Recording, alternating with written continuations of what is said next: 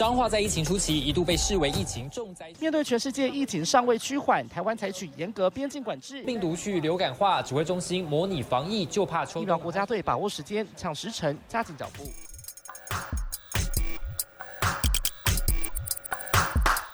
欢迎跟我们一起五四三，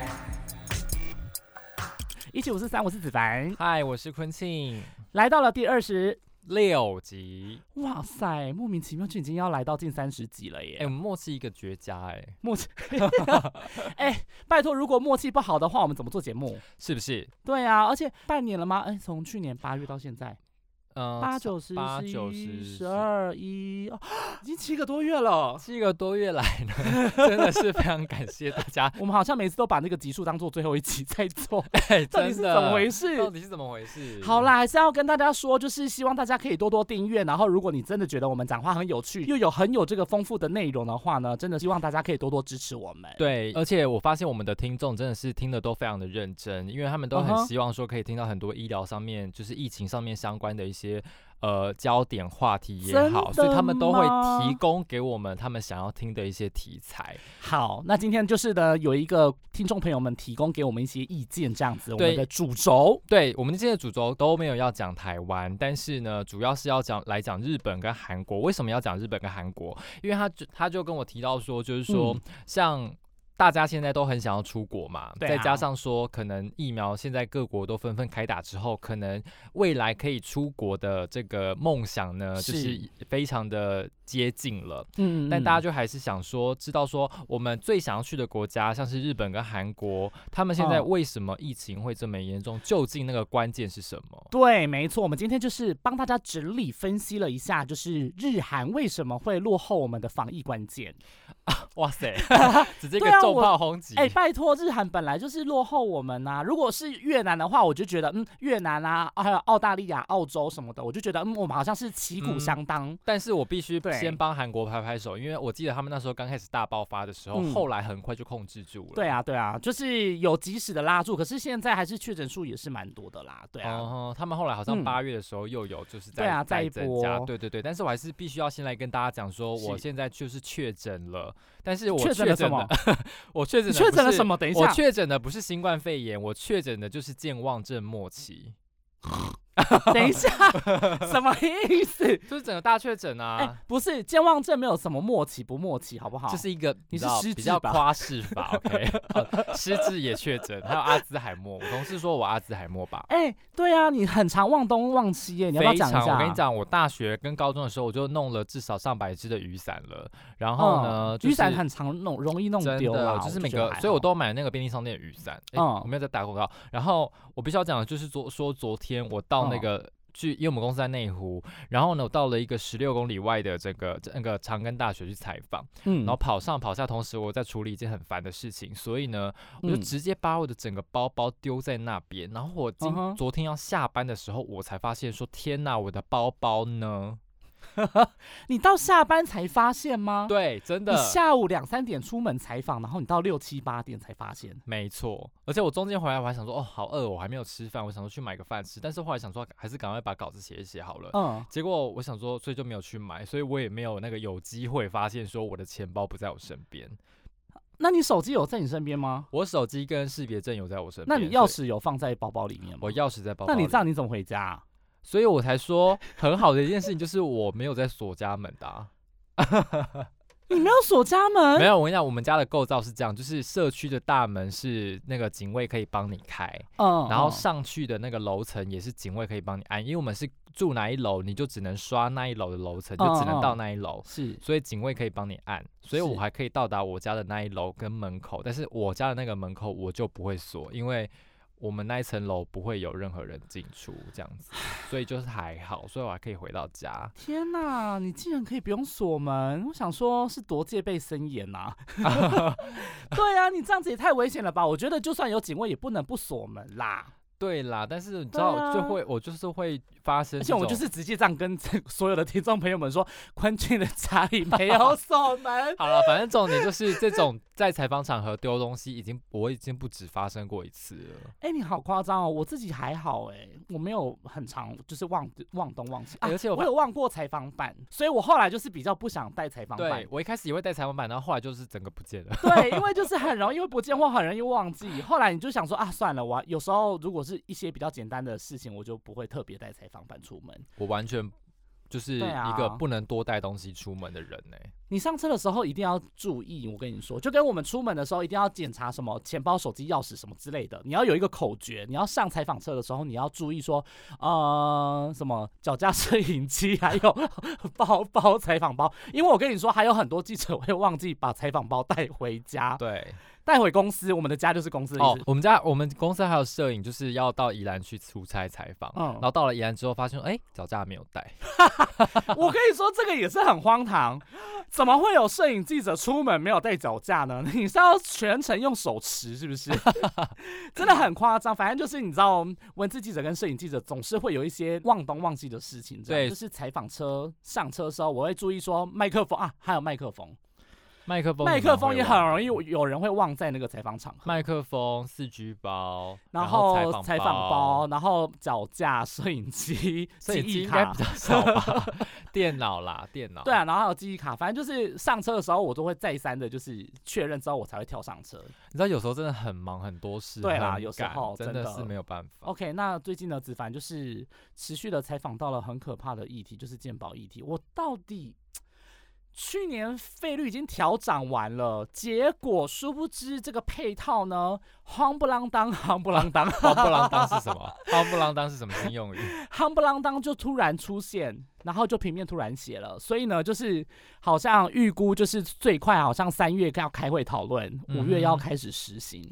部分负担跟那个出国填付保的部分，但是我必须说，这个去年不是就已经在讨论了吗？对，就是一直都有传出有要讨论，只是说这个涨多涨少或是涨多少钱要怎么涨，就是还没有一个定案这样子。那目前现在出估的这个数字呢，大概都是一个小幅的调整而已，大概就是呃药费的话好像是四五十块到两百块不等嘛，对不对？对然后再来急诊的部分负担呢是大概五十到两百五十嘛，然后嗯再来还有就是检查检验的费用也会做调整，这样子大概都是两百到两百五十最多。嗯不会超过。还有慢性处方间也是这样子。嗯，呃，我必须说，像呃慢签应该来说算是影响蛮大的嘛。然后检验的部分，就是收这个部分负担，其实也对那个民众影响蛮大的嘛。因为其实很多人在做这些基本的嗯医学、对医学检查，但是我觉得一届我们要讲到这个深入这么细吗？嗯，不用讲那么细，但是我觉得你有一个可以提，就是你在写慢间的时候，他们鉴宝署还没有一个完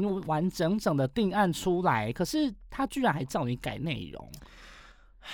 这个这这个个，我觉得我这个这个这个我觉得可以讲吗？我必须跟大家分享这个状况。我昨天会忘了我的包包的原因，其中有一大很不很大的一一个责任就是鉴宝署要负责，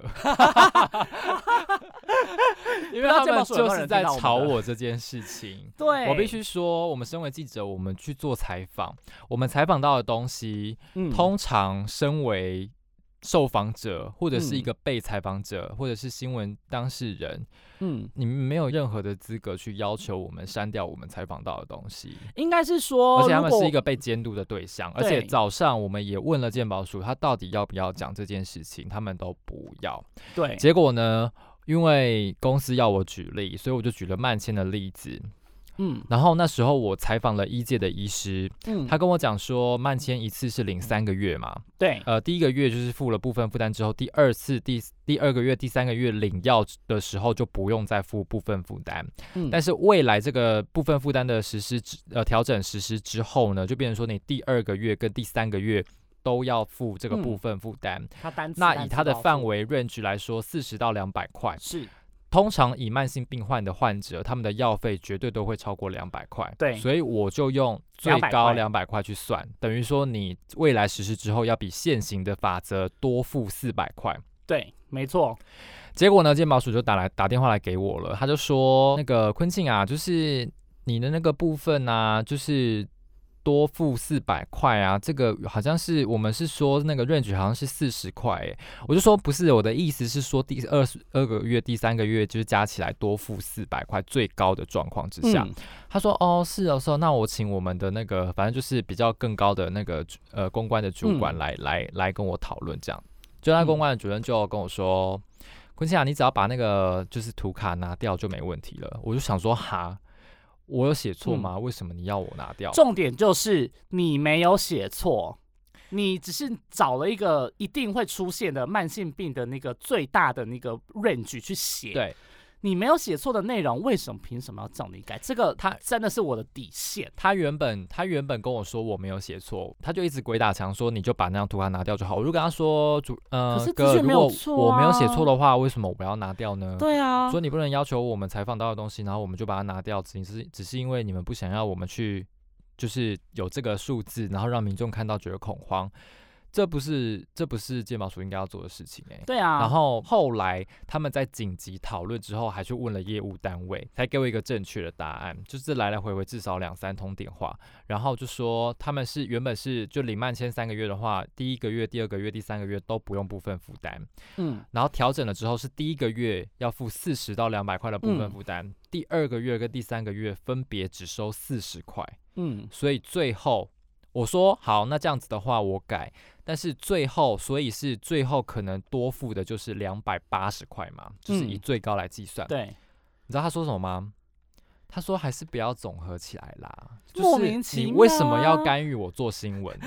重点是因为鉴宝署还没有把这个方案讨论出来，那我们现在写的都是一个 range 的部分，为什么我们就是不能把那个最大的 range 把它写出来呢？为什么我们不能写最大？我们就是要举例呀、不是事实吗？对啊，，而且这个这个东西完完全全没有任何错误，哎，为什么会要就是要求我们要改？我觉得这个东西好像有点太过，我觉得，我觉得，如果我觉得如果我有写错，或者是他们觉得呃看可不可以一定是资讯错误的话，我们一定会改啊。跟我讨论说有没有另外一种说法，我觉得这种态度都 OK。嗯，但是你不要跟我说我是就是用一种指使你的态度是，嗯就是你只要把图卡拿掉都就没问题了。对啊，我本来就没有问题啊。对啊，没有问题的东西为什么要修改？我这个我也是哦，气到一个不行。之前也是有类似公关也是打来问这种，只要是正确的资讯，照理来说我们都不可能会改。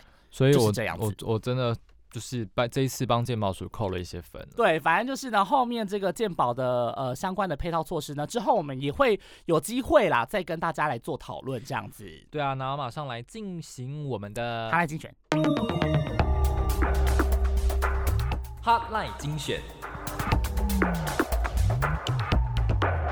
哦，对了，我在这边要来回应一下那个听众朋友们的回复，因为他们有说我们的片头有时候会太过大声，所以呢，这个部分呢，我会再做一些调整喽。对他，然后他除此之外觉得我们都讲的很不错，这样子。好了谢谢谢谢嗯谢谢你。好啦，，今天哈来精选还是要带大家来赶快关关心一下，就是日本跟韩国他们的到到底疫情为什么会这么严重呢？台湾疫情非常的平缓这件事情，大家应该都是已经心心里有数了。是那日本跟韩国为什么究竟会这么严重？我们先来看看日本，他们第一个个案是出现在一月十六号，算是非常的早，其实就是跟我们当初首例个案差不多时间对啦。嗯然后我必须说，在二月的时候，他们就出现了钻石公主号的这样子的一个事情。然后呢，我必须说，钻石公主号就是一个日本扩散非常大的一个关键。当时还没有办法找到说到底是为什么可以就是突然传染到整个船上里面的人，对不对？对，然后他们没有嗯想到，就是扩散这么快扩散这么快，而且他们当时候在那个钻石公主号里面的那个隔离的政策也是嗯非常的佛系这样子。对，就是应该是说没有做一个完整的系统性的，然后也没有去做好感控措施，所以就是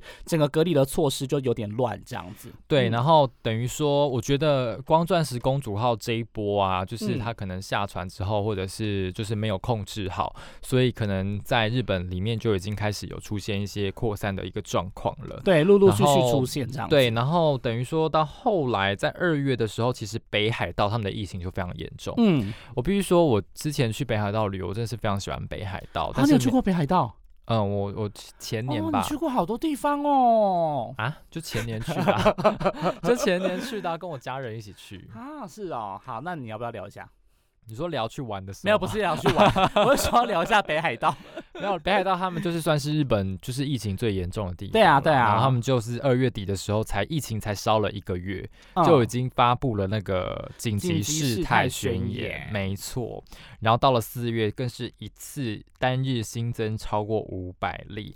然后到五月的五月底的时候，日本全国就已经宣都宣布了紧急事态宣言，等于说疫情发展到大概三四个月之后呢，嗯。就日本全国就已经陷入紧急状态了。嗯，那我必须说，应该我觉得应该就是钻石公主号这一个，跟一直不断的有那个境外一路进来，境外一路进来嘛。嗯嗯然后因为一开始的时候，其实日本他们的隔离政策也做的非常的那个应该。说完全的慢半拍，可以等于这样说。因为我必须说、嗯啊，我那时候我有爬一些资料，就是说他们日本的政府好像一开始非常担心，就是隔嗯离的政策会影响到经济，，对，没错，所以他们就加上裁剪啊、隔离什么的都没有说像我们台湾一开始就这么的严谨。嗯嗯嗯，没有采取，我们是比较算是完整的规划这样子，直接，对，嗯，然后很直接，对对对，然后加上一开始有一些那个中国的游客啊什么什么的，他们把那个日本的那些药妆店的口罩全部都扫光啊！我记得那时候我们还要做到这个新闻，对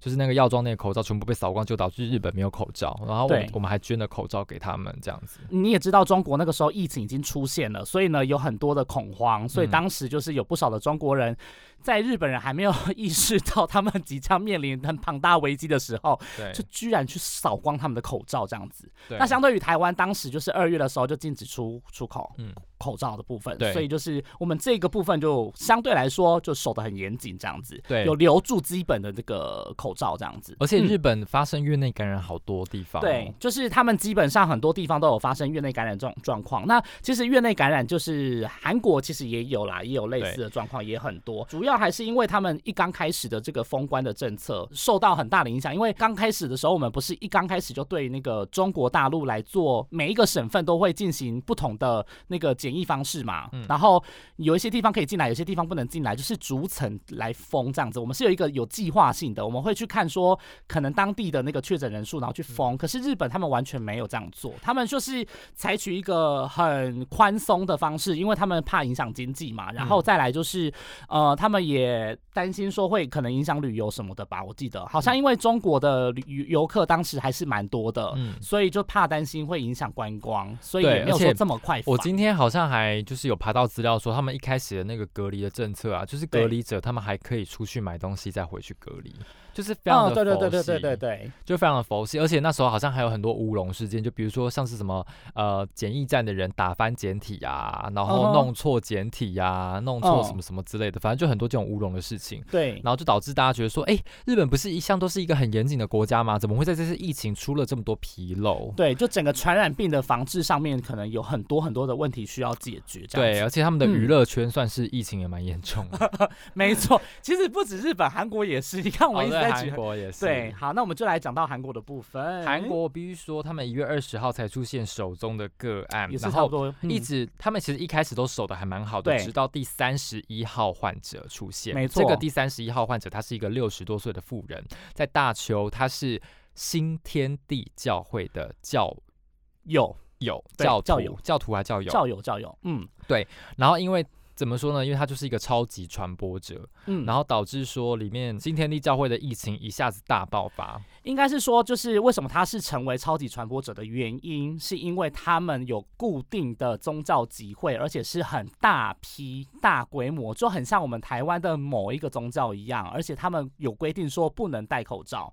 要来祈福，或是要来就是祷告什么的，所以他们在这种大规模，然后又没有做好防护措施的状况底下，然后几乎每周都齐聚一堂，嗯。所以呢，就很快的砰，就是整个散播整个大邱，然后进而就是直接散播到那个首尔圈这样子。应该算是韩国的那个疫情的关键点转折，应该就是在教宗教宗教对宗教这个部分的问题嘛。对，因为像是那个新天地教会啊，大家就是在当时候就是在揭秘说这个教会到底是什么样的一个东西。它其实，在韩国被称为说算是一个邪教。嗯，很秘密的宗教，因为他们的传教的方式呢，他们就是会派他们的自己的教员，然后隐匿自己的身份，然后到其他的地方方跟其他的信徒去传教，对，而且就是说他们会聚集在一个地方，然后脱掉口罩，靠着彼此，然后大声祷告将近半小时。然后你看这个疫情的传播会多对啊，那就是完全的成为超级传播者了。后来其实因为韩国他们在这一次到后来的疫情的时候，就是比较进行严格的管制跟大规模的普的普呃，我觉得他们后来补救的措施算是比较用一种科学的方式，就是大规模的裁剪。跟普筛政策，就是他们每天的检验量量能就是拉得很高，然后借此来赶快把这些可能会散播出去的病毒给防堵住，这样子。所以他们后来这个新天地教会的这个疫情，算是我觉得算速度相对来说蛮快的，就是跟嗯。日本比较来看的话，就是整个守的比较好，而且他们做的这个措施跟做的这个速度会比较快一点点，这样子，所以这也是为什么他们后来有说他们自己是什么 K 系防疫吗，还是什么的，就嗯是他们有自豪说他们的防疫措施其实也不错，对，所以他们后来嗯就比较没有像一开始那样子大规模的暴增这样子。。对但是直到了去年八月呢，宗嗯教活动又再度的，就是掀起了一另一波疫情，就是首尔的嗯爱心第一教会爆发了群聚感染。对，然后还有他们也是有接连在不同的地方的医院也有爆发院内感染的部分，也是有。大规模的那个院内感染，所以也是显示说他们的院内感控措施的确也是跟日本一样没有做好。哎、但是他们其实有些地方蛮厉害的，因为我看嗯那个确诊地图啊，其实他们有一些地方都还啊，是、对他们他们做的那个确诊的那个足迹，他们有做一个 app，然后他们会直接会说这一条路可能是。有确诊者走过，在什么时候什么时候？他们跟我们采取不一样的方式，是他们全部都通通公开，嗯就是任何他们走去哪里，然后去过哪个些地方，他们都透过那个 app，然后透过那个地图的那个导航的系统去把它做出来。所以就跟我我们完全不一样，因为我们是说有必要才公开，没必嗯要可以掌握的人就不需要公开，这一点也是跟韩国蛮不同的地方。嗯，而且我是说，我看他们的那个确诊地图啊，发现他们其实蛮厉害，就是有些地方都还是零确诊。哦嗯，就，really？不像我们台湾本岛，就是我们也嗯有啊，台东啊，澎湖啊，没有台东不是有一例了吗？哦，是哦。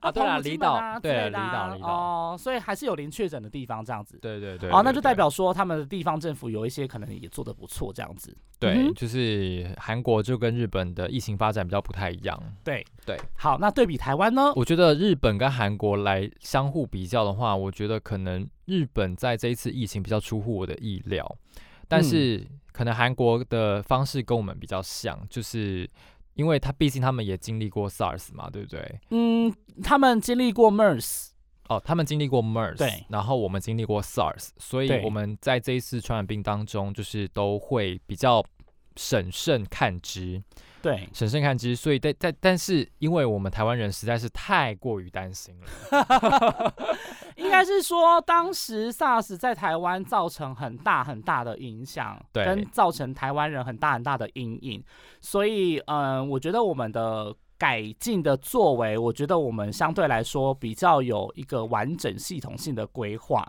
相对于你看，像日本完全没有经过经历过 SARS 跟 MERS 嘛，那韩国有一个 MERS，所以他们可能相对来说，可能这个中央的这个步调会比较快一点点。那我们嗯台湾也是因为 SARS 的关系，所以就是有做一个中央指挥中心这种类似嗯这种完全统筹中央地方的这种大规模系统性的去做嗯传染病防治。所以这个部分的话，的确是跟日韩完全不一样的地方。这样再来的话，我觉得我们的院内感控措施在当时那个时间，因为和平医院的关系，所以导致说后面我们非常重视医院感控措施，这个也是嗯日韩所没有的，因为他们也是很多家医院都爆发了那个群聚的感染状况。对，嗯所以不知道这一次经过之后，日本跟韩国他们会不会就是记、嗯，等于说汲取这个教训？其实日本跟韩国的政治状况蛮类似的，他嗯们就是、日本人就是。政治上面就是相对来说真的会比较官僚一点点，或者是说比较难以撼动那些就是比较老人的想法或什么的。他们就是从政者，就是那种很固定形式、很固定模式的那种政治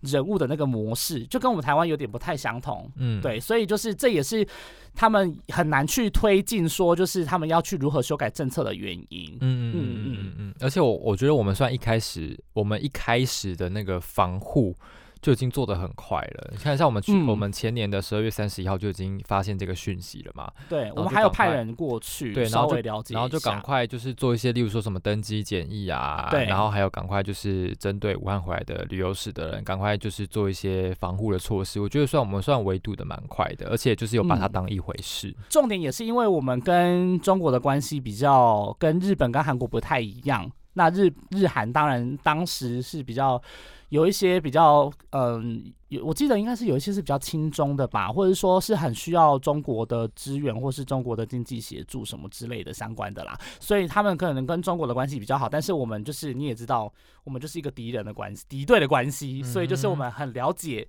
对方的做法。对，所以才会在这一次的疫情当中，就是安安全全的 存活下来，这样子。对，嗯那来关心一下疫情追击。疫情追击，OK，疫情追击的部分呢，因为最近接连都是零确诊的状况，那除了有少量的这个境外移入部分，那有没有什么其他特别个案？好像也没有，但是有一些嗯新措施。有一些新措施，就是说从下礼拜开始啦，三月一号开始呢，整个秋冬专案就要摆布。哎、是拜布吗？不是有一些要延长吗？是有一些要延长啦，但是大部分要延长。但是我们就是要把国门给打开了啦，呃半，放宽打开半个放宽，对，打开半打打开一点点，打开一点点小小门缝，对，没错，就是可以之偷窥。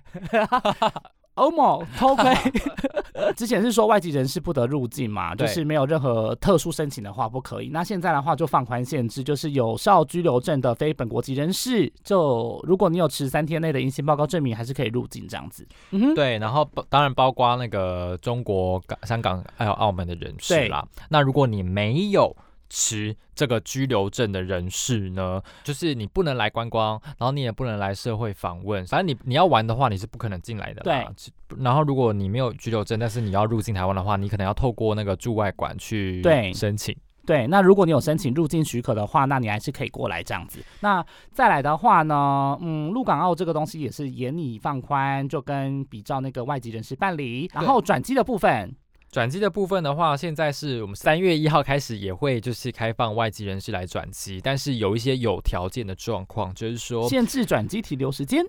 对，是八个小时以内。然后呢，你要搭乘的是同一个航空集团的营运航班，而且呢，你在机上要有区隔的座位，然后呢，嗯也要呃，就是下机也要有动线的分流。嗯哼，嗯嗯嗯，对，那这个就是跟之前的那个秋冬专案之前就是一一模模一样样啦。对对对对，没错。但是没有，但是他说唯一不一样的地方就是说你。入境，不管是转机还是哎。说来进行商务交流，嗯，这个部分的话，跟过去不一样的就是说你一人一户哦。一人一户的居家嗯检疫，而且你还是要提供三天内的阴性报告，对的阴性报告这个东西都还是维持的。对对对，好，然后再来的话，低风哦，这个也有低风险跟中低风险的人士，三月一号可以入境从事短期的商务。OK，好，对我们我们呃，对就是这样子。然后三月一嗯号可以短期进行商务活动，那低风险的国家是可以缩短为五天，嗯然后中低风险是可以缩短为七天这样子。对，那那个哎，高铁的饮食有确定开放的吗？有啊，高铁、双铁都有，双台铁也开放吗？台铁也开放。OK，好，现在是双铁都开放喽开。放吃东西哦。我跟你讲，上集我有说过对不对？高铁这件事情对我来说非常重要。真的有这么重要吗？好啦，商务舱的人可能是需要吃点东西，因为毕竟他有送。你是把我归类成商务舱的人？对啊，，因为你就坐商务舱不是吗？我也才坐那一次，我没坐过呢。啊你下次可以去坐坐看嗯，，不要，好贵有早鸟优惠啊，哦。可是那打折也才打八折九折，而且早哎。还还嫌少，人家没钱啦没钱了。你不知道人家小麦自由做今年亏多少钱？哦哦嘛。那再来的话，其实我本来是想要再讲一下那个新冠疫苗的那个副作用，因为最嗯近又在吵这件事情，就是说好像那个法国跟瑞典的医护人员，因为就是一直接种完之后都发烧，嗯然后就请病假，然后呢就是不得不让那个卫生单位当地的卫生单位说，就是要检讨一下这个接种的措施。嗯，那是当地的外媒是这样子报道，这样所以说他们要错开始打，对，希望说错开施打。那我们台湾目前呢，以后如果医护要施打的时候，应该也会采取这样的方式。嗯因为为什么呢？就是因为为现在目前的科学的数据佐证说，这个 A Z 的疫苗它打了发烧的几率是百分之七点多，哦，七点多，我想到对。七十多，七点多？没有七，可是其实七点多已经比。流感疫苗还要高了，很多了是是对对，已经比流感疫苗还要高一点。然后再来的话，那个莫德纳跟辉瑞 B N T 疫苗的话，也都有十几 percent，一乘四到一乘五的左右。十几 percent，对，十几 percent 的发烧的状况这样。那因为指挥中心有整理那个相关的那个症状，那出现频率最高的就是那个注射部位会局部疼痛。嗯，那这个莫德纳跟 B N T 他们都高达九成，好像莫德纳是高达九成。莫德纳是九成对二，然后后 BNT 是八八乘四，对，然后 A Z 是五成多。是五成四，对，嗯然后再来的话，还有一些就像是头痛啊、肌肉痛啊，或者是还有什么呃倦怠，胃寒、对关节痛，，对，都有五成到七八成的左右的几率这样子。嗯所以这个比例其实老实说，算是真的蛮高的，嗯，就是相对于呃我们一般打的那个流感疫苗来说。就是会出现的频率的确几率会比较高一些些，嗯嗯但是嗯目前是不会因为这样就暂缓施打啦。目前所看来的这个状况是都是在一般的副作用，就是嗯一般的那个激发免疫系统反应所产生的嗯状况，所以大家也就不用太过于担嗯心，就是打疫苗本来就是会有可能会出现这些一般的副作用这样。而且最近嗯也很多人在问说，就是疫苗不是要来了吗？。对，然后很多指挥中心不是列了九大族群优先施打，对嗯对？然后很多还是很多人在问说，哎，那像第一线人员的家属，他们嗯其实也是相对染疫比较高风险的，那他们可不可以优先打？Anyway，这个东西就是嗯，要看那个卫福部他们那边怎么再去做怎么讨论？对对对对对，那就希望到时候疫苗来了之后呢，大家可以安心的施打，然后拥有抗体保护力，然后可以出国。对，没错。那后续呢，我们也会持续帮大家关注，因为毕竟可能还要再吵个半年，说疫苗吗？一定要再吵个半年的啊、后面一定有很多什么新冠疫苗之乱呐、疫苗护照之乱呐、就是大家不敢打，因为大家施打，因为原那个杂志不是调查出来说啊只有六成嘛？对啊，那就是我真的是之前前几集我就已经不断在讲说来了来了归来了，但是你敢不敢打？就是嗯这是另外一个问题嘛。所以你如果没有要出国的话，那我可能就不会考虑说我真的要打，因为我就是会安安静静的待在国内，安安静静的，非常的呃安稳的待在国内，没有想要出国的意愿这样子，嗯那就不一定一定要打仗，因为台湾也是蛮安全的，那就是大家的考量都不一样喽。对，好吧，那大家就加油喽！大家加油，要加油什么东西？加油就是好，，我们都要一起加油，对抗疫情。干巴的下半局还没结束，下半场还没结束。啊！那下半场什么时候结束？打完疫苗吗？嗯，应该打完疫苗吧？就是，哎、对啊，我们也要想想说，我们打完疫苗之后，然后呢？节目就要转型了。我们先跟大家预告一下，在半年后，因为半年后转型会有新的东西，让大家眼睛为之一亮，我们 耳耳朵耳朵为之一亮。提前提前半年就先宣告了部分，怕大家太爱尝鲜了，好不好？就是这样。我们现在目前主要上架在声浪，然后 Apple、Google、KK Bus 还有 Spotify 还有 First Story 都可以收听哦。然后记得在那个 podcast 的 app 呢，帮我们留下评论，然后按赞五颗星。没错，然后我们很需要你的，呜呜呜呜，然后我们真的很需要你的评论，还有五颗星的评价，我们非常需要，因为毕竟我们现在人气下滑，这个不用跟大我们要家说吧。掉出两百名了。哎，赶快把我们推上去哦！谢谢大家。然后 KK Bus 跟 Spotify 都可以订阅、哎我们要不要在真的要这边帮忙订阅？我们要不要谢谢这边做那个祭品文啊？祭品文？什么祭品文？就是把大家把我们推上那个排行排行的前一百的话，我们就要干嘛之类的。要干嘛？嗯，想不到哎、我们可以干嘛？我们在某个地方发几排，还是说 啊，我知道了，傻眼，我才不要！你很没心哎！这样大家如果想要帮我们推的话怎么办？我是不知道有没有这么多粉丝啊？好，子凡没有想到自己评文，没有啦，我想说啊，前一百名好困难哦，我们最多前面的排名也才第九十九而已。哎、很厉害了吧？有很多医疗节目都比我们前面。好，拜拜 拜拜，拜拜，没有啦，没有要比较的意思啦，大家就是一起进步，我们也会持续努力加油什么的，官腔、啊？就是这样。好啦，拜拜。